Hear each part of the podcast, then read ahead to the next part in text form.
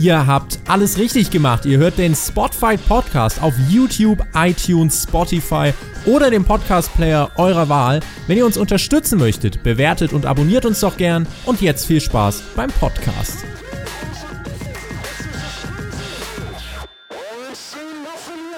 Raw, SmackDown und NXT im großen Brandkrieg. Die letzten Wochen haben wir das gesehen. Brawls im Aufbau auf die Survivor Series. Es war eine Triple Threat Show, die wir diese Woche gesehen haben. Diese Nacht möchte ich viel eher sagen. Und jetzt sind wir hier tatsächlich am Morgen danach in der Review. Ich grüße euch. Herzlich willkommen, egal ob ihr jetzt live zuhört oder danach auf YouTube on Demand oder auf euren Plattformen auch eurer Wahl. An meiner Seite, um heute über die Series zu sprechen, sind zwei weitere Partner. Wir haben also quasi auch eine Triple Threat Review. Mein Kollege, Moderatorenkollege, der Tobi ist mit dabei. Ich grüße dich. Ich freue mich auf Team Thumbtack Toastix. Guten Morgen. Das ist der Spoiler, denn auch Alex, aka Thumbtack Jack TJ, ehemaliger Wrestler, mit hier am Start in dieser Review. Okay, Tobi, über den Teamnamen, da müssen wir nochmal reden, aber schön hier mit am Start zu sein. Raw, SmackDown, NXT, das war ja das Programm des Wochenendes, vor allem auch NXT. Äh, Tobi, du hast ja diese Woche NXT auch ordentlich geschnappt, zumindest am Donnerstag. die Wargames Review, die war ja auch jetzt äh, gestern Abend noch online, die könnt ihr euch auch gerne noch reinziehen, wenn ihr das noch nicht getan habt. Tobi, du wolltest noch was loswerden zu NXT diese Woche. Es hat ja, äh, ich habe das äh, Ganze mit dem Mac gemacht, es hat auch sehr viel Spaß gemacht. Ähm, ganz kurz, es hat dort in der Kommentarspalte ziemlich gebrannt. Und es ging eigentlich schon am Donnerstag los. Da habe ich nämlich auf Twitter unter anderem äh, die Ratings gepostet von NXT und AEW. Und da kam irgendwann der äh, Kommentar, äh, was ich doch eigentlich gegen NXT habe. Und ab da wusste ich, alright die Kommentare unter NXT Review brauchst du dir eigentlich nicht durchlesen, äh, genauso kam es dann, äh, weil da wurde sehr viel mit irrationalem Buchstabensalat um sich geworfen, das war echt mindblowing. Ähm, ging zum Beispiel am Ende um die Ratings, mit denen ich mich seit Monaten eigentlich auseinandersetze. Du weißt eigentlich besser als viele andere, dass ich mich damit seit Monaten schon beschäftige. Mhm. Die landen ja nicht zufällig bei uns auf Twitter. At spotfight.de, gern vorbeischauen. So, und wenn die Ratings nicht interessieren, was ja voll okay ist, wenn man sagt, ich bin Fan und was interessieren mich TV-Quoten, wen das nicht interessiert, der muss dazu ja auch nichts sagen. Andere Meinungen muss man aushalten können. Meinungsverschiedenheiten sind auch wichtig und gut, aber in der Diskussion kommt man, finde ich, nur mit rationalen Argumenten weiter. Irgendwie plump was nachplappern, äh, ist dann Quark und äh, es, es, gab dann eben viele Kommentare, die mich aufgeregt haben. Ähm, unter der AEW-Review gab es jetzt aber zuletzt einen Kommentar, den will ich hier aber unbedingt erwähnen, vom User Robario. Der hat nämlich geschrieben, dass wir ihn äh, mit unserem Podcast zum Beispiel gerade ähm, auch durch eine Krankheit begleiten und dass er sich wirklich immer drauf freut und ähm, ja, dass wir ihm einfach gerade alles ein bisschen leichter machen. Dafür machen wir das. Und äh, das ist auch unser Antrieb, warum wir diese Podcasts machen. Und äh, das wollte ich hier an dieser Stelle noch äh, loswerden. Wunderbar, dann ist das Statement abgehakt und wir gehen zur Show, würde ich sagen, für die ihr ja auch eingeschaltet habt. Die Kickoff-Show, denke ich, müssen wir nicht groß besprechen. Nach dieser Kickoff-Show stand es 1 zu 1 zu 1. Kurz zu den Matchergebnissen. Es gab ein 10-Tag-Team äh, Battle Royal Match, bei dem sich Dolph Ziggler und Robert Root durchsetzen konnten. NXT Cruiserweight Championship, da hat Leo Rush seinen Titel verteidigt gegen Akira Tozawa und Kalisto. Und dann noch das Triple Threat Tag Team Match, was man hier angesetzt hat. Viking Raiders, Undisputed Era und New Day, da hat man schon diesen NXT-Bezug, beziehungsweise Triple Threat NXT Raw SmackDown-Bezug gebracht. 1 zu 1 zu 1. Und dann startet WWE in diese Hauptshow mit dem 5-on-5-on-5 Elimination Match der Frauen. Die Frauen waren an diesem Wochenende schon Highlight bei Wargames. Alex, du hast auf Twitter geschrieben, das Wargames-Match der Frauen bei NXT, das hat dir extrem gut gefallen. Wie fandest du denn das Startmatch hier von der Survivor Series, der Opener dieser Show? Da ging es ja auch ordentlich zu Sachen, auch von NXT-Seite. Ja, also wie du schon gesagt hast, bei Wargames das Frauenmatch für mich absolut der Showstealer gewesen, Match of the Night. Ich habe es nicht wirklich erwartet, dass sie das in dem 5 on 5 on 5 bei der Survivor Series auch machen werden, aber auf eine gewisse Art und Weise hätte ich es mir erhofft. Spoiler, ich fand das Herrenmatch deutlich, deutlich besser als das von den Damen, wobei das auch bei Weitem nicht irgendwie schlecht war oder irgendwas. Also ich fand, das war grundsolide, das war gut, es war unterhaltsam. Mich hat eigentlich am meisten irritiert, dass es tatsächlich der Auftakt der Show war. Mhm. Okay, Tobi, wie ging es dir denn hier mit diesem Startmatch? Ich würde ganz am Anfang auch beginnen. Ähm, was mich leider gestört hat, ist, dass die Teams jeweils äh, nur zur Musik von ihrem Brand rauskamen. Also Äh, es gab tatsächlich keine Special Entrances oder wenigstens, ich verstehe, dass 15 Entrances 4 sind, aber lass doch wenigstens die Team Captains einzeln rauskommen. So finde ich, war irgendwie schon so dieses, dieser erste Eindruck so ähm, ein bisschen getrübt und die, äh, es wirkte alles so ein bisschen random, dass die äh, Teams da einfach zu dieser äh, Musik vom Brand rauskommen. Und ähm, das hat mich da so ein bisschen am Anfang gestört. Und das Match selber, ich weiß nicht, fand ich es grundsolide, wahrscheinlich schon, aber insgesamt die Crowd war sehr, sehr, sehr, sehr leise die ganze Zeit und es gab viele Momente im Match, bei denen ich mich gefragt habe, ähm, ja, warum jetzt eigentlich? Also so ein richtiger Matchfluss kam zum Beispiel jetzt nicht auf und ähm, gerade wenn wir dann äh, jetzt gleich mal wahrscheinlich das Ganze durchgehen und dann auch aufs Finish schauen, stelle ich mir tatsächlich äh, mehr Fragen, als dass ich Antworten in diesem Match bekommen habe. Bei NXT im Team haben sich Candice LeRae und Io Shirai verletzt. Das war ein großer Teil dieser Match-Storyline. NXT ähm, hatte dann auf der einen Seite als Heels ähm, Rhea Ripley, auf der anderen Seite waren sie dann nicht nur Heels, äh, sondern auch so ein bisschen die Underdogs in diesem Match. Haben dann trotzdem so gut zusammengearbeitet, dass sie wieder in Überzahl kamen. Die letzten drei äh, in diesem Match, Natalia, Sasha Banks, Rhea Ripley am Ende. Erst hat Banks sich mit Natalia zusammengeschlossen, ist ihr dann in den Rücken gefallen. Banks, Ripley als Endmatch und da griffen dann wieder Yoshi Rai ein mit äh, Candice LeRae. So schließt sich der Kreis. Die Verletzten, die hier Rhea Ripley zum Sieg verhelfen und so startet und gar nicht NXT. verletzt waren. und gar nicht verletzt waren. So startet das ist NXT eigentlich ein mit einem super Sieg. schlauer Trick. Warum gehen dann nicht einfach zu Beginn des Matches alle fünf weg und kommen wieder? Weil ich überlege, nach dieser Logik, ne, die waren verletzt, sind vom Ring weg und dann wurde aber gesagt, die wurden nicht eliminiert. Asuka steht immer noch im Match, by the way. Die wurde auch nicht eliminiert. Die ist einfach gegangen. Ähm, ansonsten so ein paar einfach Logiklücken. Warum werden während des Matches Pins abgebrochen? Also, wenn da gerade irgendwie ein SmackDown-Star, ein Raw-Superstar pinnt, warum soll ich als NXT-Star dazwischen gehen? Die eliminieren sich doch gerade, das ist doch gut für mich. Und dann kam irgendwann die Phase, die es leider in solchen Matches immer wieder gibt, dass äh, diese Eliminations unfassbar gerusht sind. Und äh, dann gibt's auf einmal, nach ganz komischen Aktionen, gibt's dann direkt den Pin. Natalia wurde mit einem Schlag eliminiert. Mit einem ganz normalen Schlag. Und dann eben, äh, ja, am Ende die, ähm, die Schlusssequenz, als dann die beiden Verletzten eigentlich wiederkommen. Ähm, und äh, ja, scheinbar ist das dann kein Problem. Die sind dann also doch nicht aus dem Match. Und dann muss man sich vor Augen führen, ähm, dass der Face eigentlich, Rhea Ripley, gegen den hier Sascha Banks den Trick anwendet, dass zwei Leute helfen und es gibt eine 3 gegen 1 Situation. Rhea Das Ripley war doch in diesem Match nicht Face. Also ich gehe jetzt einfach von ihrem generellen Showing aus und wenn ich mir da auch gerade NXT Takeover anschaue, wo sie ja gegen Shayna Baszler, gegen den Überheal der Frauendivision gewonnen hat. Also ich wüsste jetzt nicht, was Rhea Ripley in diesem Match zum, zum Heel gemacht haben sollte. Diese, diese ganze Storyline auch in dem Match. NXT war ja allgemein an diesem Abend, kann man sich jetzt überstreiten, aber vor allem in diesem Frauenmatch war ja die Storyline, sie sind die Heels, deswegen gewinnen sie auch mit diesem healigen Move dann. Die Verletzten, in Anführungszeichen Verletzten, greifen am Ende ein und sichern sich so den Sieg wieder. Ähm, das war diese, diese Grundstoryline, dass äh, die ich dann NXT. scheinbar nicht verstanden habe. Okay. würde ich sagen. Also Das ist mir dann, dann war, wurde mir das nicht ausreichend erklärt. Ich habe mich hier gefragt, okay, ähm, warum, warum brauchst du dann, die, warum müssen sie diese Taktik anwenden? Die Taktik, die generell dann mit den Regeln eigentlich auch nicht wirklich zu begründen ist. Positiv ist natürlich, Rhea Ripley holt am Samst, äh, holt am Freitag bei SmackDown den Sieg, äh, holt bei Wargames den Sieg, holt jetzt hier den Sieg. Also sie hat wirklich drei richtig starke Tage jetzt hinter sich und ist ähm, ja, damit jetzt jemand, den äh, man auch für die Women's Division wirklich wieder richtig gut auf den Weg gebracht hat. Das ist der ganz klare ähm, Pluspunkt, aber tatsächlich ähm, in dem Match jetzt haben mir so insgesamt die Highlights gefehlt, um zu sagen, dass es gut war.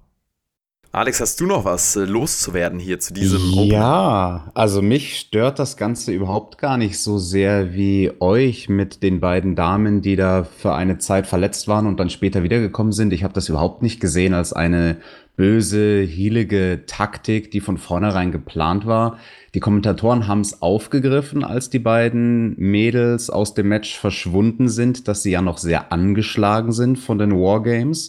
Ich finde nur, dass man das besser hätte erzählen können, dass man das vielleicht mit klaren Aktionen auf eine spezielle Körperstelle hätte Aber sie waren doch nicht können. verletzt. Also sie sind ja Das- danach auch richtig genau. wieder rein gesprintet. Also es Mhm. war ja alles wieder normal. Ja gut, sie hatten in der Zeit auch zehn Minuten, um sich wieder auszuruhen, aber was mich halt stört, ist, man hätte überhaupt mal zeigen können, was bei den Wargames stattgefunden hat. Irgendwelche krassen Spots, die die eingesteckt haben. Also bei Io Shirai, die hat einen Moonsault vom Käfig, ist sie gesprungen. Wenn man das einfach mal gezeigt hätte und erwähnt hätte und sie dann vielleicht irgendwo ähm, quasi schon mit einer Verletzung oder zumindest mit einer Bandage oder sowas ins Match reingeht und dann auf genau diese Körperstelle einen Move bekommt und deswegen nach Backstage geht, dann wäre das in sich viel logischer gewesen. So war es ein bisschen random, weil es gab ja diese Sequenz, wo quasi alle 15 Damen, jeder hat einen Move gemacht, die, die einen Move abbekommen hat, ähm, geht aus dem Ring und die, die gerade einen gezeigt hat, kriegt von irgendjemand anderem einen Move ab.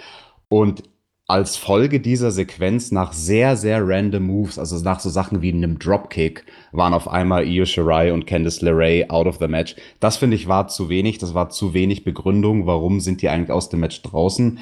Und ein anderes Ding, was mir auch zu wenig begründet war beim NXT-Team, warum stehen da auf einmal Damen in diesem Survivor Series Team, die am Tag vorher sich in den Wargames bekriegt haben, im wahrsten Sinne des Wortes. Klar, Rhea Ripley hat dann das Team announced auf Facebook einen Tag davor, aber ich finde, das hätte man in der Match-Story schon auch noch irgendwie aufgreifen können, wenn es auch nur gewesen wäre, weißt du, in Form von irgendwie einem argwöhnischen Blick oder sowas. Das, keine Ahnung, Candice LeRae mal Bianca Belair und Io Shirai böse anschaut nach dem Match gestern, aber das hat irgendwie gewirkt wie, ja, gestern haben wir uns umgebracht, jetzt sind wir wieder Best Friends. Das hat mich gestört. Und eine halbe Stunde ging der Spaß. Das war halt auch ziemlich lang, fand ich, aber wobei man halt auch sagen muss, dass man hier trotzdem teilweise echt durch diese Eliminations durchgerusht ist und äh, da eigentlich schon die Matchzeit ziemlich gekürzt hat, zumal es- es gab ja zwei Eliminations weniger mit diesen Verletzten, ähm, die dann ja sich äh, rausgezogen haben und dann wieder da waren.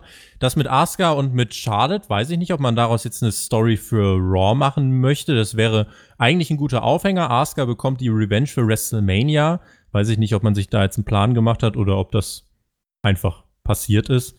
Aber ja, äh, das Beste an diesem Match war tatsächlich die Sequenzen mit ähm, Sasha Banks und mit Rhea Ripley. Das hat Spaß gemacht.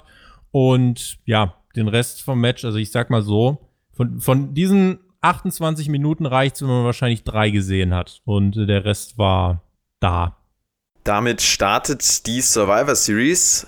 Was denkst du denn? Ich, ich wollte, ich habe jetzt überlegt, soll ich jetzt noch was raushauen? Ich bin da äh, so ein bisschen äh, zwiegespalten tatsächlich. Ich fand es nicht ganz so verkehrt wie du. Mich hat auch die Story, die Grundstory überhaupt nicht gestört. Ich fand, die äh, kann man durchaus so erzählen. Ich habe auch so ein bisschen erwartet, dass NXT als die Heels äh, dargestellt werden. Ähm, das hat Macht sich sie auch. zu Heels? Bitte? Was macht NXT zu Heels? Ja, zum Beispiel diese Taktik. Das ist doch keine Taktik gewesen, die waren erschöpft. Das war doch nicht. Ach, come on, Leute. Junge, Was ist das denn hier? Hier kommt eine AEW-Offensive aus den AEW-Reviews und der crasht hier mein Jetzt äh, fängst du schon an wie WWE-Weltbild. diese, jetzt fängst du schon an wie diese Kommentarschreiber, Jonathan. Ich bitte dich. Come on, ja, also ich äh, hatte hier überhaupt kein Problem. Ähm, tatsächlich mit dieser, dieser Grundstoryline, die für mich so erzählt wurde. Also das ähm, habe ich schon so gesehen, aber gut, kann man sich jetzt überstreiten lange. Äh, Im Endeffekt, das war natürlich kein äh, großartiger Matchstart. Und wenn man die Wahl hat zwischen Wargames Damen und äh, hier dem Damenmatch, kann man das natürlich nehmen. Dieser Aufhänger, den du jetzt noch gebracht hast, Tobi, bezüglich, oh, wieso hat man den, nee, Alex hat's gebracht, warum man Wargames nicht nochmal erwähnt hat. Das ist, denke ich, generell hier an diesem Abend äh, einfach die Prämisse gewesen, dass man da nicht äh, so viel Fokus auf das legt, was bei Wargames passiert ist. Das wäre nochmal eine zusätzliche Dynamik gewesen, das hätte das Ganze nochmal stärker gemacht, hat man hier halt wirklich äh, genoselt. Im nächsten. Backstage-Segment hat man es aber super aufgegriffen. Das war fast mein kleines Highlight des Abends. Ähm, Kevin Owens und Seth Rollins waren nämlich Backstage. Und äh, da hat Rollins, äh, ist zu Owens, der bei NXT zurückkam, hat gesagt, ähm, wie ist denn das jetzt? Du weißt, dass du bei Team Raw bist. Äh, kann ich dir vertrauen? Und Owens meinte, ja, das bei NXT war nur, um Undisputed Era was zurückzuzahlen. Und ähm, übrigens, wenn du mich auf Loyalität ansprichst, und dann hat er die Shield-Geste gemacht, so nach dem Motto, äh, schau mal in den Spiegel. Ähm, das war fast mein kleines Highlight des Abends. Es war in sich schlüssiges, logisches Storytelling. Wer ab und zu einen Podcast von mir hört, der weiß, ich mag sowas. Und insofern äh, Daumen hoch dafür. Genau, da war der Main-Roster-Bezug dann bei NXT, das man, hat man dann auch wieder erklärt sozusagen mit Kevin Owens, der der NXT-Überläufer war in Anführungszeichen, aber dann eben trotzdem hier dem eigenen Team treu bleibt, sozusagen. Gehen wir zum zweiten Match. Drei Mid-Card-Champions gegeneinander. Shinsuke Nakamura, Roderick Strong und AJ Styles gegeneinander. Das sind äh, drei absolute Top-Wrestler. Alex, du bist der Wrestler hier unter uns. Haben sie in deinen Augen abgeliefert, was das angeht? Ja, also das Match war absolut in Ordnung, grundsolide, vielleicht ein bisschen länger, als es hätte sein müssen, um ein, zwei Minuten. Ja, ich bin da ein bisschen vorbelastet, muss ich sagen, weil ich persönlich absolut kein Fan von Roderick Strong bin. Ich finde den sehr langweilig, aber das ist nur eine persönliche Meinung. Das kann ich jetzt auch gar nicht wirklich sagen, woran es liegt. Ich finde den einfach ziemlich vanilla, ziemlich langweilig. Ja, Shinsuke Nakamura und AJ Styles äh, stehen zusammen im Ring. Das ist natürlich ein Fest und für mich hatte das irgendwie so einen bitteren Beigeschmack, dass da Roderick Strong auch Teil des Matches ist. Ich hätte die beiden lieber gegeneinander gesehen. Aber für die Situation, die man hier hatte, ja, hat man, glaube ich, viel rausgeholt. Wie habt ihr es empfunden? Leise habe ich es empfunden. Ja, das Publikum das war unfassbar leise. Und wenn ich mir überlege, Shinsuke Nakamura, AJ Styles und Roderick Strong stehen in einem Ring in Chicago vor über 10.000 und du kannst eine Stecknadel fallen hören, dann weiß ich nicht, ob das Publikum schuld ist oder ob die Wrestler schuld. Äh, eigentlich weiß ich, wer schuld ist. Also ich glaube nicht, dass das Publikum schuld ist und ich glaube auch nicht, dass die Wrestler schuld sind. Ich glaube, der Umstand ist schuld, dass es um dieses Match herum gab es keine Erzählung. Also das waren drei Namen, die hat man gegeneinander gestellt und man hat sich drauf gefreut, weil es ist neu. Man ist es nicht gewohnt, so eine Paarung äh, beim äh, WWE Main Roster Pay-per-View zu sehen.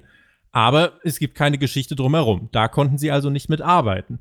Was sie also tun mussten, ist irgendwie im Match eine Geschichte erzählen, die die Leute reinholt. Das ist nicht passiert. Das waren gute Wrestling-Moves, das war sauber geworkt. Aber insgesamt, es hat die Crowd nicht abgeholt. Es gab irgendwann so leise random CM Punk Chance und dann war es halt auch irgendwann vorbei nach 17 Minuten. Und das war irgendwie so, weiß nicht, also die haben sich im Ring wirklich Mühe gegeben Leider ist es beim Publikum irgendwie überhaupt nicht angekommen. Roderick Strong klaut den Sieg von AJ Styles nach einer Viertelstunde, äh, gute Viertelstunde, wie du es gesagt hast. Der dritte Sieg für NXT an diesem Abend und damit äh, Raw on SmackDown mit jeweils einem Punkt schon deutlich zurück. Das Wrestlerische haben wir hier angesprochen. Das wurde dann deutlich besser nochmal in meinen Augen, als es um die NXT Championship ging. Denn äh, Adam Cole trat an gegen Pete Dunne und das war wrestlerisch dann nochmal eine Stufe drauf, oder, Alex? Ja, also wrestlerisch würde ich sagen, war das das Match des Abends. Da haben die beiden Jungs wirklich delivered. Das konnte man eigentlich auch gar nicht anders erwarten.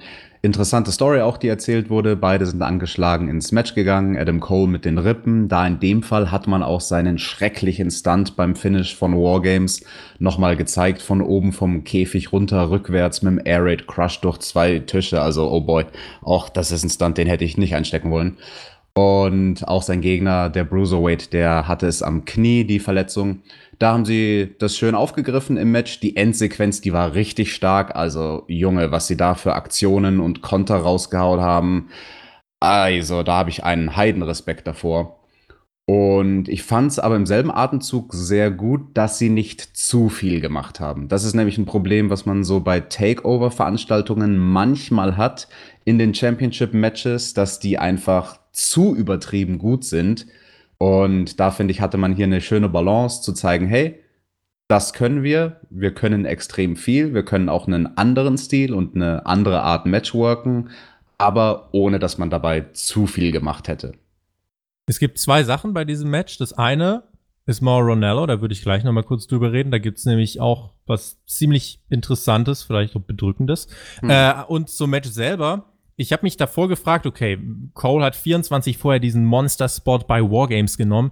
Wie schafft man es jetzt hier, es so aussehen zu lassen, dass diese, dass dieser Sieg gegen Dunn äh, doch irgendwie noch glaubwürdig ist? Weil ich habe nicht mit dem Titelwechsel gerechnet, das wäre viel zu random gewesen. Das macht NXT nicht, das ist auch gut so. Also richtiger Sieger auf jeden Fall. Und ähm, sie haben es gut gemacht, tatsächlich. Sie haben auf der einen Seite haben sie es geschafft, das Publikum, was irgendwie sehr müde war, ähm, reinzuholen. Auch hier, ohne dass es eine Story außenrum gab. Also hier haben sie es wirklich mit dem Match geschafft. Es gab hier den äh, Canadian Destroyer irgendwann. Und das war der Punkt, äh, ab dem haben sie das Publikum reinbekommen. Und zum Ende hin haben sie es ähm, dann auch wirklich mit ihrer Körpersprache im Ring geschafft, äh, eine gewisse Dramatik zu erzeugen. Und ähm, ich glaube, dass das an diesem Abend eine schwere Aufgabe war, das Publikum zu kitzeln. Das haben die geschafft und insofern würde ich das wirklich loben. Es war auch mein ähm, Match of the Night, auch dann der, äh, der, der äh, Konter quasi vom Bitter äh, End in den Panama Sunrise ganz am Ende. Das war eine Augenweide, war richtig, richtig gut zu sehen. Und ähm, es ist schade, dass das Publikum insgesamt halt trotzdem, äh, ja, nicht ganz mitgespielt hat, weil hätte es dieses Match beispielsweise bei Takeover gegeben, bin ich mir ziemlich sicher, hätten die das Dach abgerissen. Ähm, hier ist es irgendwie nicht der Fall. Wer weiß, was da für ein Fluch drüber liegt. Aber ansonsten war das auch ähm, mein Match of the Night und eigentlich mit hier der größte Pluspunkt auf der Card. Was die Ansetzung angeht, war das ja auch sehr, sehr vielversprechend. Und wie er sagt, das war das beste Match des Abends wahrscheinlich. Äh, in den Augen auch von vielen. Schreibt da gerne eure Meinung zu in die Kommentare, was euer Match of the Night war. Und dann was, kommen. Ja. Was nicht von Mauro Ronello kommentiert wurde, sondern von Beth Phoenix mit am Kommentatorenpult, was den Hintergrund hat, dass äh, Corey Graves ähm, gestern äh, geschrieben hat im Laufe des Tages, um, just for the record, guys, I know you wouldn't know, but uh, there's actually a WWE Hall of Famer and a former Ring of Honor champion on commentary. I'd imagine they have a lot to offer quasi als Seitenhieb in Richtung Moronello, weil er so viel redet, ähm, von wegen, ja, das ist ein Hall of Famer und ein Ring of Honor Champion, aber der lässt die ja nicht reden. Was ist daraufhin passiert? Moronello hat seinen Twitter-Account gelöscht hm. und sollte eigentlich hier bei, äh, bei, bei der Survivor Series ähm, kommentieren, aber das wurde abgeblasen. Er war mental nicht in der Lage, war komplett äh, zerschlagen und äh, das ist dann der Grund, warum äh, er hier nicht am Kommentatorenpult gesessen hat. Das äh, wird in den nächsten Tagen, glaube ich, eine Story werden. Auf dem Spotfight News-Kanal werden wir darüber auch sicherlich berichten. Ähm, das war vom lieben Herrn Graves äh, eine sehr unnötige oder ein sehr unnötiger Rundumschlag äh, in Richtung Ronaldo. Da reden im Moment viele drüber, dass Ronaldo vielleicht zu viel schreit, zu laut ist, bla bla bla. Ähm, aber dann irgendwie hier so jetzt auszuholen, finde ich, ähm, ja, keine Ahnung. Er hätte am ehesten die Möglichkeit, das persönlich zu klären, klärt das über Twitter und ähm, das finde ich, äh, ist nicht die feine Art. Ganz ungünstiges Statement auf jeden Fall auch. Vor allem, wenn man sich so ein bisschen damit beschäftigt, was auch der Hintergrund von äh, Mauro Ranallo ist Eben. und was er da schon alles durch hat. Das weiß auch sicherlich Corey Graves, keine Frage. Ich habe da kürzlich auch ein Video zu gemacht. Kürzlich ist gut. Ähm, auf dem Perkix WWE-Kanal, auf meinem äh, Hauptkanal äh, im Format Die Geschichte von. Die Geschichte, ich weiß gar nicht, wie das Video heißt, von Mauro Ranallo, gebt es einfach mal ein.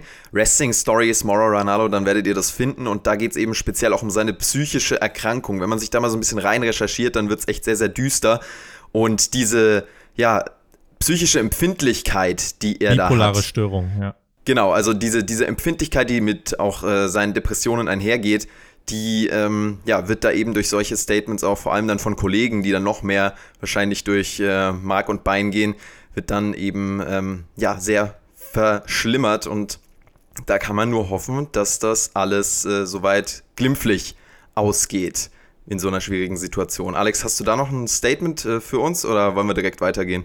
Ja, ich fand es interessant, wie man es dann kaschiert hat, indem gesagt wurde, ja, der Morrow, der hat jetzt eine heisere Stimme und kann deswegen heute nicht mitkommentieren.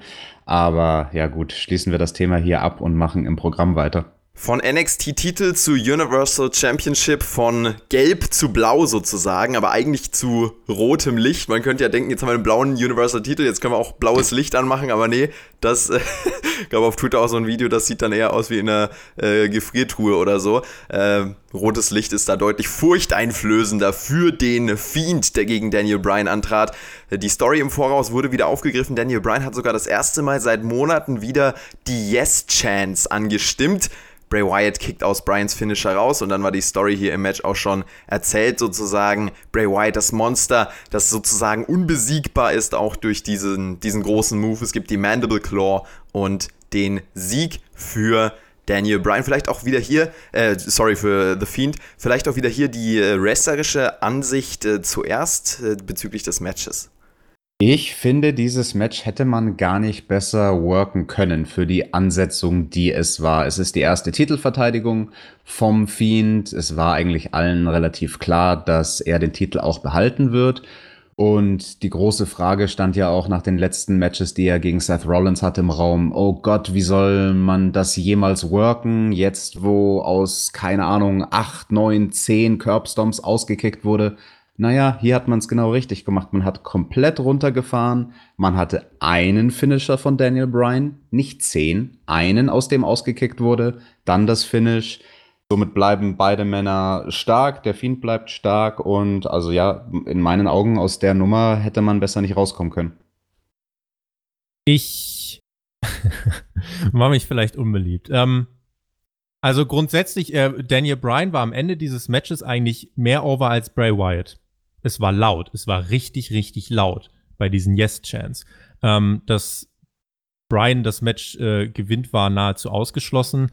Äh, das war auch durch das ganze Setting eigentlich äh, gegeben. Ich mag das rote Licht nicht. Ich mag es immer noch nicht. Ähm, mein, mein grundlegendes Problem mit Bray Wyatt ist im Moment oder mit diesem Fiend-Charakter ist, dass also dieser ganze Act, der ist super. Der ist stimmig, der ist auch in den Shows richtig, richtig gut erzählt und der ist auch super präsentiert, super produziert. Das ist, äh, das kannst du tatsächlich nicht besser machen. Ich finde aber, dass es in dieser Form, wie es jetzt ist, für eine Wrestling-Show selbst passt es für mich irgendwie nicht rein, weil Bray Wyatt oder Fiend-Matches sind für mich eher ein Angle als ein Match. Sie sind ein langgestrecktes Angle, weil ähm, für ein Match fehlt mir dann zu viel die Psychologie, weil äh, klar, wir hatten äh, hier ab und zu mal tatsächlich Pins, die bis zwei ging, aber ansonsten äh, trotzdem hat ja in dieser Kick-Serie zum Beispiel, bei diesen Yes-Kicks, ist ja äh, Wyatt wirklich dreimal einfach wieder dann aufgestanden. Und äh, diese Art von No-Selling war mir auch hier trotzdem wieder zu überpräsent. Und ähm, das ist so ein bisschen eben das Problem daran. Und ich glaube, irgendwann wird ein Story-Element kommen, was uns erklärt, wie man das überwinden kann, wie man Wyatt diese, seine Kräfte nehmen kann. Aber so wie es jetzt im Moment ist, finde ich, ist es irgendwie, weiß ich nicht. Also das Bray Wyatt gegen äh, Daniel Bryan Match von, ich glaube 2014 war es, war halt um Welten besser. Ähm, was aber auch einfach daran lag, das war ein Wrestling-Match. Das hier war ein langgestrecktes Angle. Und deswegen ähm, bin ich da ein bisschen defensiv. Ich zitiere noch äh, Ad äh, Adam Cole.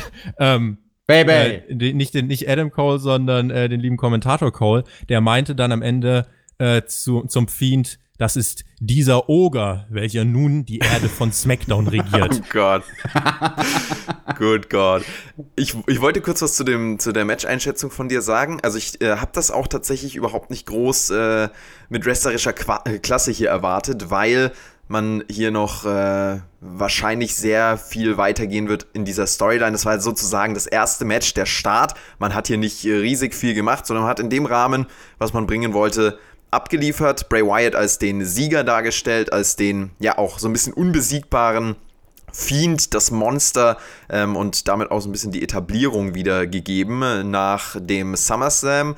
Ähm, jetzt hier beim nächsten großen Big Four Pay-Per-View sozusagen bei der Survivor Series wieder auch für vielleicht etwas mainstreamigeres Publikum etabliert, dass der wirklich The Man ist sozusagen. Und äh, deswegen bin ich da auch sehr gespannt, wie es weitergehen wird in dieser Story rund um Bray Wyatt und Daniel Bryan. Mal sehen, was, was man sich da so einfallen lassen wird. Gehen Findet wir. ihr, findet ihr, der Fiend ist noch genauso over wie vor zwei Monaten? Er ist anders Nee. over, würde ich sagen. Äh, Würde ich auch sagen, er ist anders over. Und Tobi, ich muss dir auch klar widersprechen, wenn man sich diesen Punkt mit dem No-Selling anschaut, hättest du diese Komponente rausgestrichen aus dem Match, wenn es dieses Element nicht gegeben hätte. Von der Kick-Serie von Daniel Bryan, wo der Fiend dreimal No-Sellt und wieder nach oben kommt, wobei beim, beim letzten Mal ist er dann ja kollabiert. Dann hättest du, dann wäre das Match viel zu competitive gewesen. Dann hätte der Fiend nicht mehr genug von diesem Unzerstörbaren gehabt. Also ganz ohne No-Selling geht das nicht. Wenn es an mir ging, hätte man es gar nicht erst eingeführt. Deswegen. äh, Natürlich, aber jetzt ist es da und deswegen unter dem Blickwinkel betrachte ich's. Wie kann man mit der Situation, die man da jetzt erschaffen hat, mit dem Fiend am besten umgehen? Und ich finde, das haben Daniel Bryan und er gemacht. Die sind damit optimal umgegangen. 5 on 5 on 5 Elimination Match der Männer. Erneut NXT gegen Raw gegen SmackDown. Und hier ging es direkt ab. Ich würde hier ein bisschen detaillierter drüber sprechen als bei den Frauen, weil hier auch einfach mehr passiert ist im Match. Und den Start, den müssen wir, denke ich, direkt mal ansprechen. Denn Walter, Drew McIntyre und Braun Strowman standen hier als die Riesen, die, die großen Powerhouses bzw. Big Man hier drinnen. Der Clash von Walter und Braun Strowman, der hier auch äh, sehr gut inszeniert wurde. Dann gab es den Claymore-Kick von hinten und Walter war erstmal aus diesem Match raus. Das hat wehgetan, hast du geschrieben, Tobi. Und äh, genau war das. War erstmal raus. War erstmal raus. Ist gut. Er war raus. Er war raus. Er war so over und er war raus. Und das ist so. Wie, wie kannst du im Publikum eigentlich einen Mittelfinger zeigen? Ohne einen Mittelfinger zu zeigen, indem du sowas machst. Äh, ich finde es schade. Ich hätte mich super gefreut, hätte er noch ein bisschen äh, in diesem Match ja mit ähm, für Action gesorgt. Er ist doch genau das, was WWE möchte. Ist ein großer Typ, der kräftig ist, der beweglich ist, der over ist, der die Leute mitnimmt. Warum muss er nach fünf Minuten eliminiert werden? Das war so ein schöner Moment und dann ja einfach ein Claymore-Kick. Walter ist raus. Es hat ähm, ja. Bobby, ich, ja, bitte. Weil ein großer, kräftiger, beweglicher Typ, da gab es auch noch einen zweiten in diesem Team. Deswegen. Es ist trotzdem schade. Ich glaube, der Björn wäre jetzt auch traurig. Ach ja. Ich, ich, ich muss sagen, im ersten Moment war ich auch äh, traurig und schockiert. Natürlich Walter ein ehemaliger Weggefährte. Aber als ich dann kurz drüber nachgedacht habe, fand ich es gut. Also einmal möchte ich die Sache ansprechen mit den großen Publikumsreaktionen, die er gezogen hat da hat man, glaube ich, nicht mit gerechnet. Also an, am Gesicht von Walter hat man es mhm. auch gesehen. Einmal gab es so diesen Shot, wo er selbst so ja. schmunzeln musste und irgendwas den anderen Jungs in seinem Team zugeflüstert hat. Wahrscheinlich sowas nach dem Motto von wegen, oh ja, das hätte ich nicht gedacht, dass ich hier so over bin. Und da kannst du in der Konstellation bei so einer Matchart ja auch nicht mehr drauf reagieren on the fly. Also, wo es, wenn es hier um Eliminations und sowas geht, da kannst du nicht spontan sagen, oh, der Junge ist mehr over, als wir gedacht haben. Wir stellen jetzt mal spontan das ganze Match um. Deswegen, ja, das ist äh, doch eigentlich am Ende des Tages gut für ihn, dass er da in Chicago solche Reaktionen gezogen hat. Ich finde, dadurch, dass man ihn hier so früh rausgenommen hat, das hätte auch jemand anders sein können. Da, da waren viele große, starke Jungs ähm, dadurch, dass am Anfang gleich so ein Top-Player eliminiert wird, hat das dem Match, finde ich, so eine gewisse Brisanz gegeben. Also auf eine gewisse Art und Weise war Walter, finde ich, dann so das Lamm, was geopfert werden musste. Und Aber warum denn Walter in einem Match, wo Baron Corbin, Shorty G, Shorty G in allen Ehren, warum muss man Walter nach zwei Minuten und 57 Sekunden da rausnehmen? Man hat halt, ja, glaube ich, einfach nicht damit gerechnet, mit den Reaktionen. Ja. Und außerdem ist Corbin der König und Walter ist halt nur der General. Gut, Jesus. ja, der General, um vielleicht dann direkt mal weiterzugehen, der hat ja dann, nee, wie heißt er, der, nee, wie heißt er, wie hast du es nochmal gesagt? Corbin ist der, der König, ganz genau. Der König. Ich weiß es einfach nicht mehr, weil Baron Mit seiner Corbin. Burger King Krone.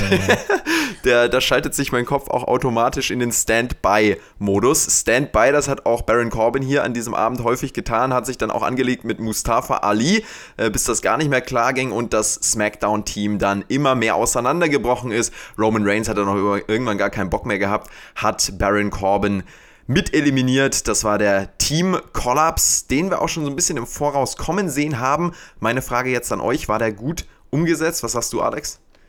Ja, also ich fand das unterhaltsam. Ich bin inzwischen eher an so einem Punkt angelangt. Ich hate Baron Corbin gar nicht mehr. Ich akzeptiere einfach das Gimmick und ich ganz ehrlich, ich fand's unterhaltsam. Also ich hatte es ja bei unserem SmackDown Review gesagt, dass das durchaus eine interessante Geschichte ist. Erinnert mich an das Wildcard Survivor Series Match von 1995, wo man auch in den Teams Heels und Faces komplett durcheinander gemischt hat.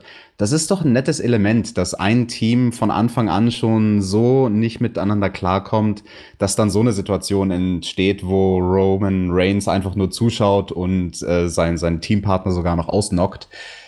Ich fand's unterhaltsam, sorry werde jetzt äh, nichts zu Baron Corbin sagen. Ich werde was dazu sagen, dass der Hometown Hero Mustafa Ali von Seth Rollins mit einem Curbstomp eliminiert wurde. In der Phase, in der das Publikum wirklich wieder aufgewacht ist, auch äh, gechantet hat für Ali und hat wirklich so symbolisch dieser Curbstomp, der ihn geplättet hat, so richtig. Das war richtig WWE Hometown Hero Umgang.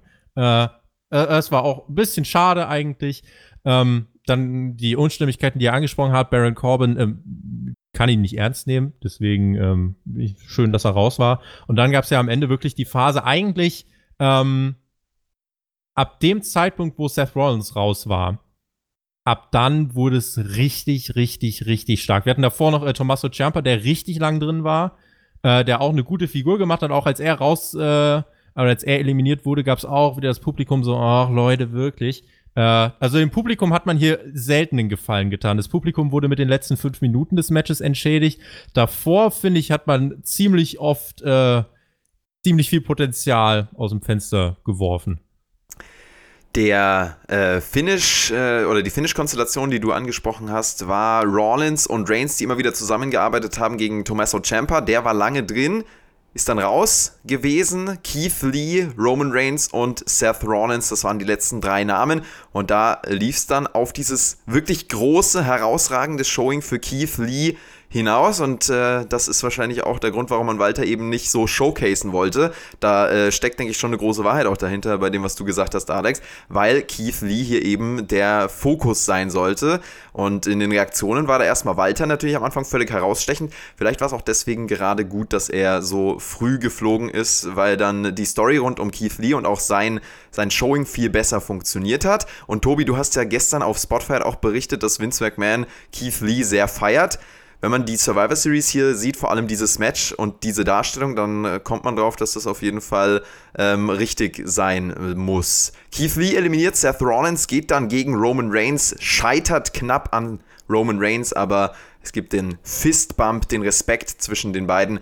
Da sah Keith Lee wirklich aus wie ein absoluter Topstar und hat dann auch nicht geschadet, dass er hier gegen Reigns verliert. Reigns natürlich der Hauptsieg ähm, und der Hauptsieger auch in diesem Match wird langsam wieder Richtung Main Event gepusht, das auch zu erwarten. Also ich finde, da waren ganz viele Punkte dabei, äh, auch was die Dynamik des Matches angeht, das konnte man so erwarten. Natürlich auch dann herausragende Momente. Das mit Keith Lee hat, denke ich, äh, haben wenige kommen sehen, aber umso besser, dass es so äh, umgesetzt wurde. Und wir gehen wieder in die wrestlerische Einschätzung mit äh, Thumbtack Jack.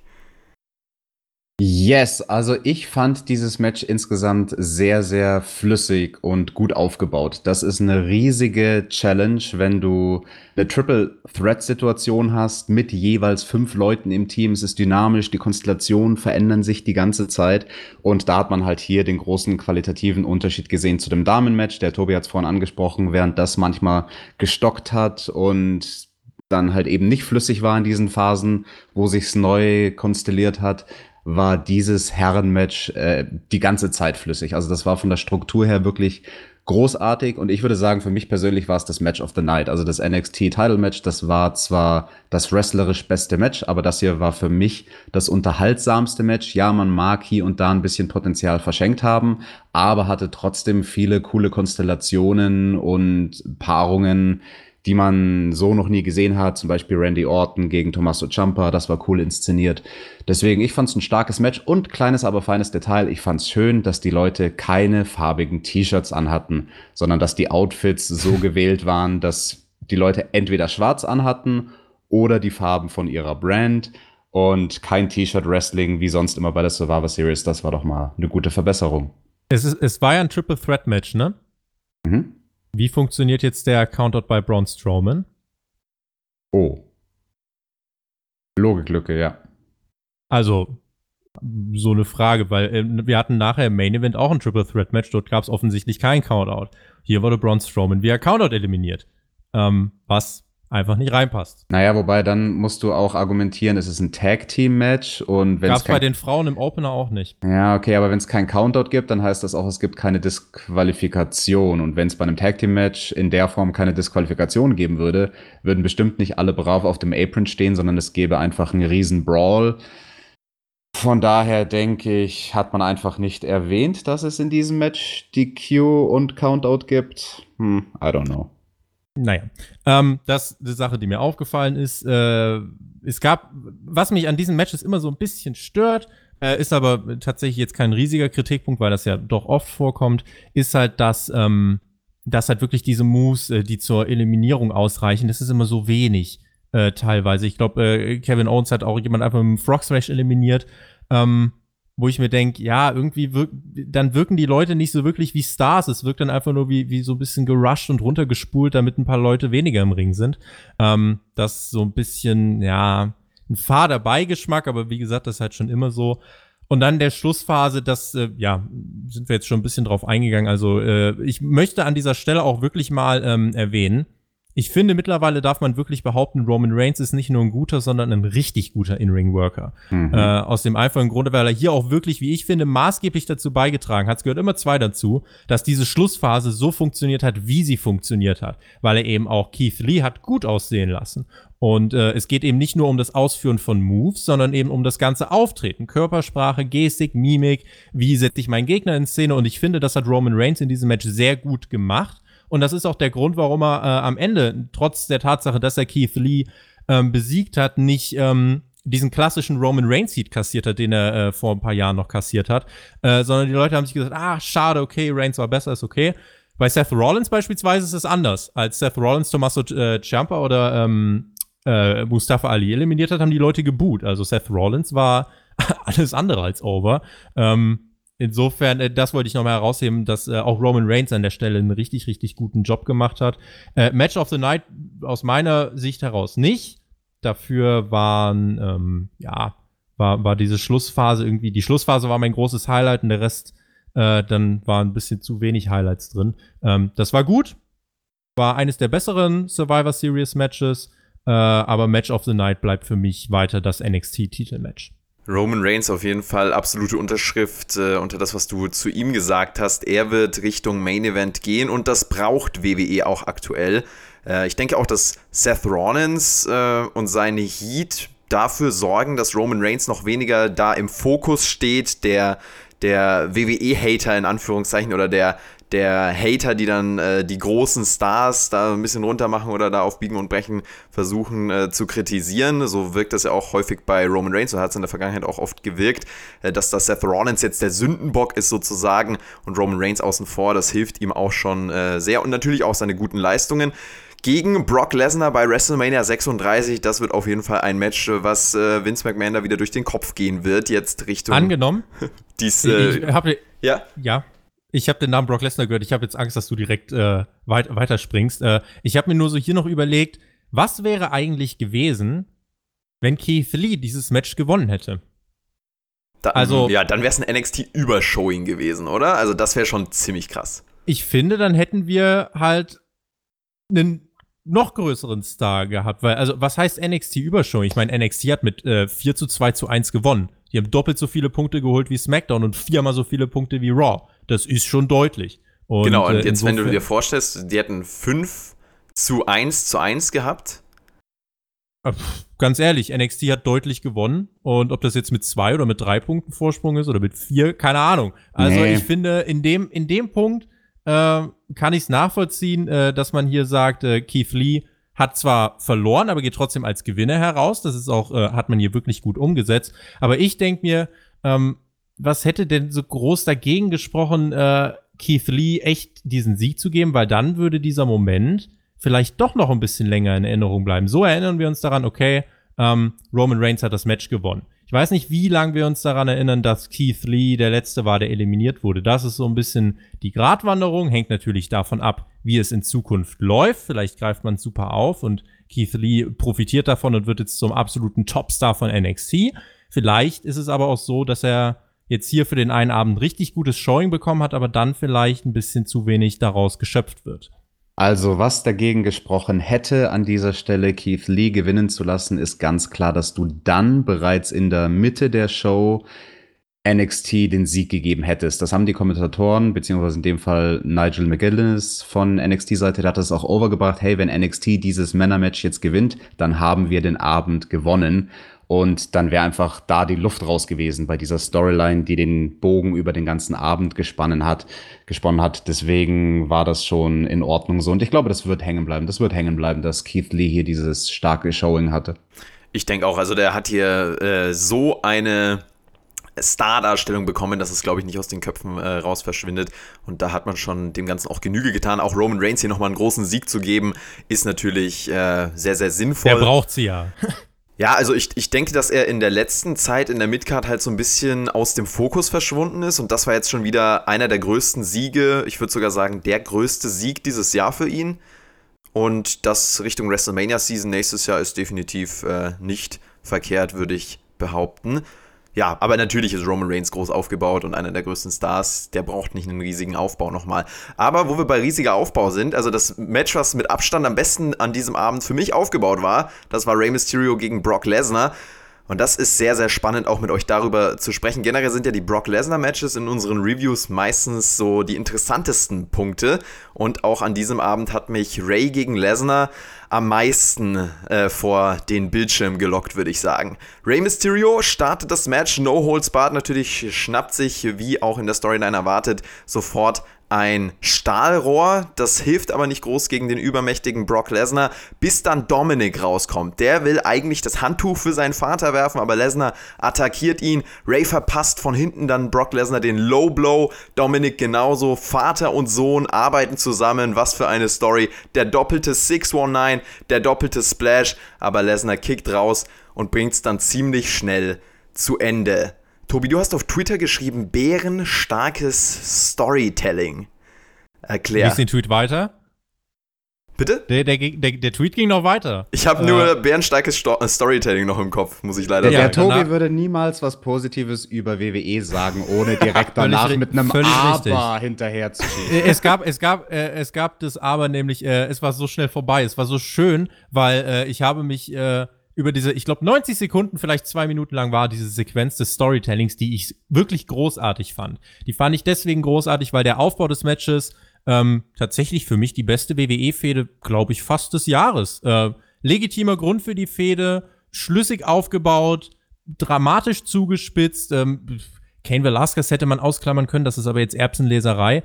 Äh, in den Rollen Lesnar als das Beast ist glaubwürdig, Ray als Underdog sowieso. Alles perfekt besetzt und ähm, bei dem Match habe ich mir auch gedacht, als die Entrances äh, oder Entrance-Themes ertönt sind, so, ey, okay, hier geht's um was, hier habe ich Bock drauf. Und äh, dann das Match, was äh, letzten Endes 6 Minuten 55 ging, ähm, war auch stark. Es war halt äh, am Anfang, es wurde Heat aufgebaut, äh, was auch völlig in Ordnung ist. Und Ray wurde ein bisschen vermöbelt. Lesnar kann das ja ganz gut. Und dann wirklich dieses äh, Element mit Dominic, der seine Revanche für diese Attacke von Lesnar bekommt, der mit seinem Vater gemeinsam against the odds gegen das Beast aufsteht. Und dann wirklich dieser Nearfall, das war schon, boah, es war, war, war richtig gut. Er hatte mich so, für, vielleicht hatte er mich für eine Millisekunde sogar gehabt. Ähm, und dann war es aber tatsächlich ein F5 und es war vorbei. Und es war so richtig, du hast in der Halle so richtig hören können, dieser Stimmungsabfall von wow, krass zu. Ja. Und das kam mir ein bisschen zu schnell. Schiebt da irgendwie noch vielleicht drei Minuten rein. Ähm, wahrscheinlich kostet er pro Minute Lesnar eine Million. Aber äh, WWE hat das Geld, einfach eine Saudi-Show mehr machen.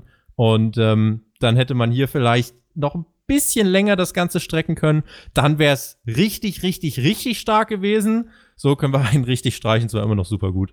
Okay, also dieses äh, Big-Time-Storytelling, das fand ich auch absolut herausstechend. Alex, wie ging es dir da bezüglich äh, auch der Story rund um Dominik und seinen Vater? Sind dir da, sind dir da Tränen in die Augen geschossen? Das war ja schon wirklich äh, ein bewegender Moment, oder?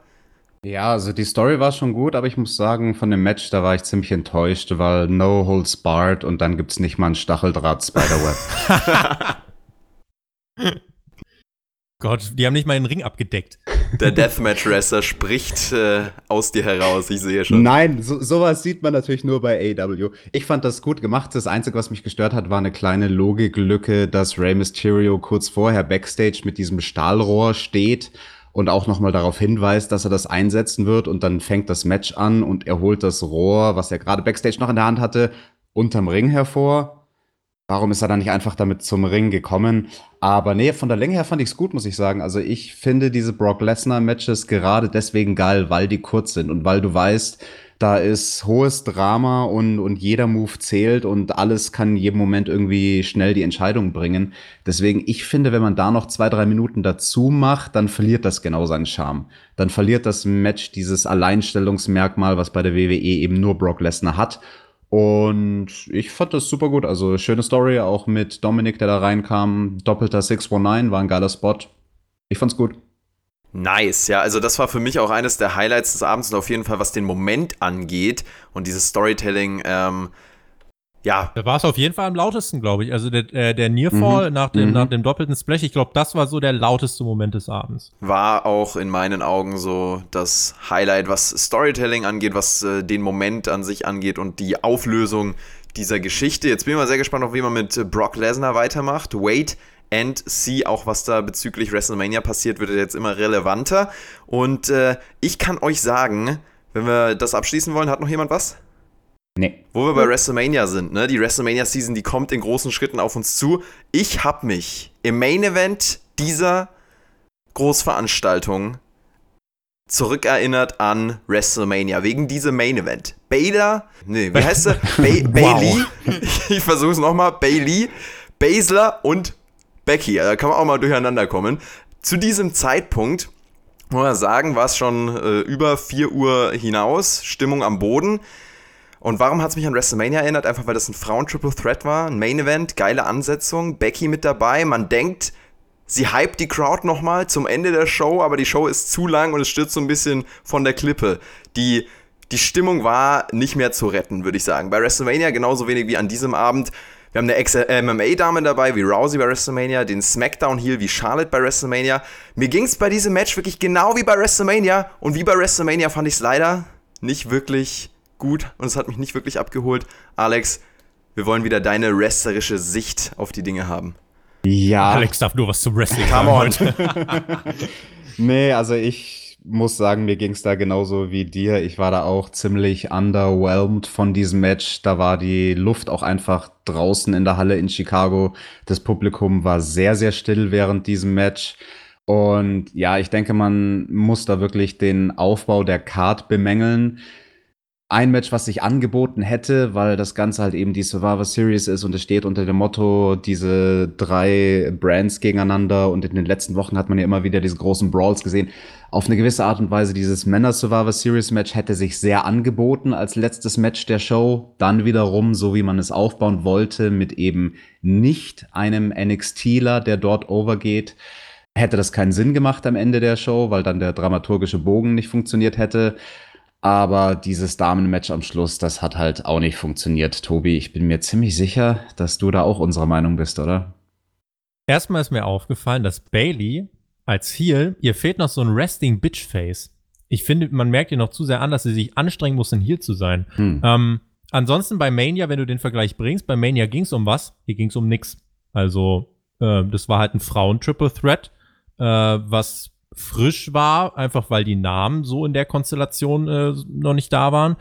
Ansonsten, es war leise, es gab Boring Chance, das ähm, Publikum war, sagen wir mal, sehr defensiv, CM Punk Chance. Ähm, für, für ein Main Event war es wahrscheinlich einfach eine Schiene zu unspektakulär und es war fast dreimal so lang wie Lesnar gegen Mysterio. Ähm, insofern, also fast 20 Minuten und das Tempo hat gefehlt, äh, es dauerte zu lang, es ist zu wenig passiert und die Spannung wollte nicht aufkommen, weil wenn der jemand gewinnt, dann gewinnt er halt und mehr halt nicht.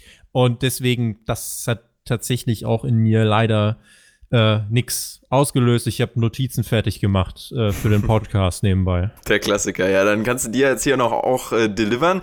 Ich weiß gar nicht, ob wir zum Main Event noch irgendwie was sagen wollen. Also gab noch einen Beatdown dann. Es gibt noch einen Beatdown. Becky Lynch haut dann noch mal Basler um und so steht trotzdem irgendwie Raw oben und das Main Roster hat so ein bisschen das, das Lächeln noch. Sie wollte damit sagen, du hast gerade Bailey zur Aufgabe gebracht, mich aber nicht. Was jetzt gerade für mich die Frage aufwirft, okay, warum teast man weiter NXT Main Roster Matches an? Heißt das jetzt in Zukunft, dass wir das weitersehen werden? Ist NXT jetzt nach der Survivor Series offiziell der dritte Brand und es wird weiter Crossover Matches geben? Oder nee. war das einfach nur fürs gute Gewissen von Vince McMahon? Baszler wird einfach gegen Becky gehen, bei WrestleMania wahrscheinlich. Und die Fehde baut man dann auf mit einer Cross-Fehde mit Raw und NXT. Ich gehe davon aus, weil man auch Shayna Baszler jetzt die letzten Wochen so prominent gefeatured hat, dass sie jetzt demnächst zum, zum Hauptkader auch joinen wird, wahrscheinlich zu Raw gehen wird und dann da eine Fehde gegen Becky Lynch startet Richtung WrestleMania. Das wäre jetzt so meine Vermutung. Deswegen ergibt das ja auch Sinn, wenn man das am Ende bringt.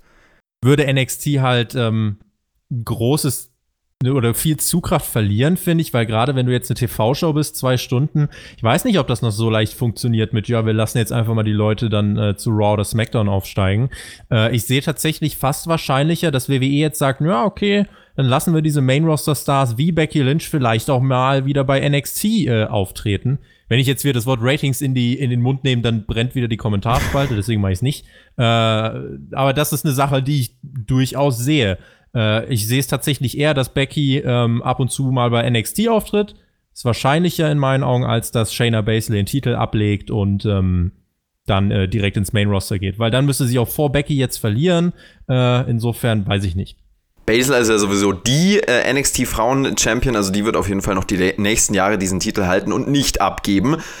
Ich würde sagen, wir gehen zum Fazit dieser Veranstaltung und beenden dann auch diese Review. NXT gewinnt 4 zu 2 zu 1, SmackDown 2, Raw völlig abgestürzt mit einem Punkt. Also vom Unterhaltungsfaktor her fand ich die Show tatsächlich gut. Ich bin da jetzt nicht mit riesiger Erwartungshaltung rangegangen. Ich hatte auch gar nicht geplant, das ganze Ding live zu gucken.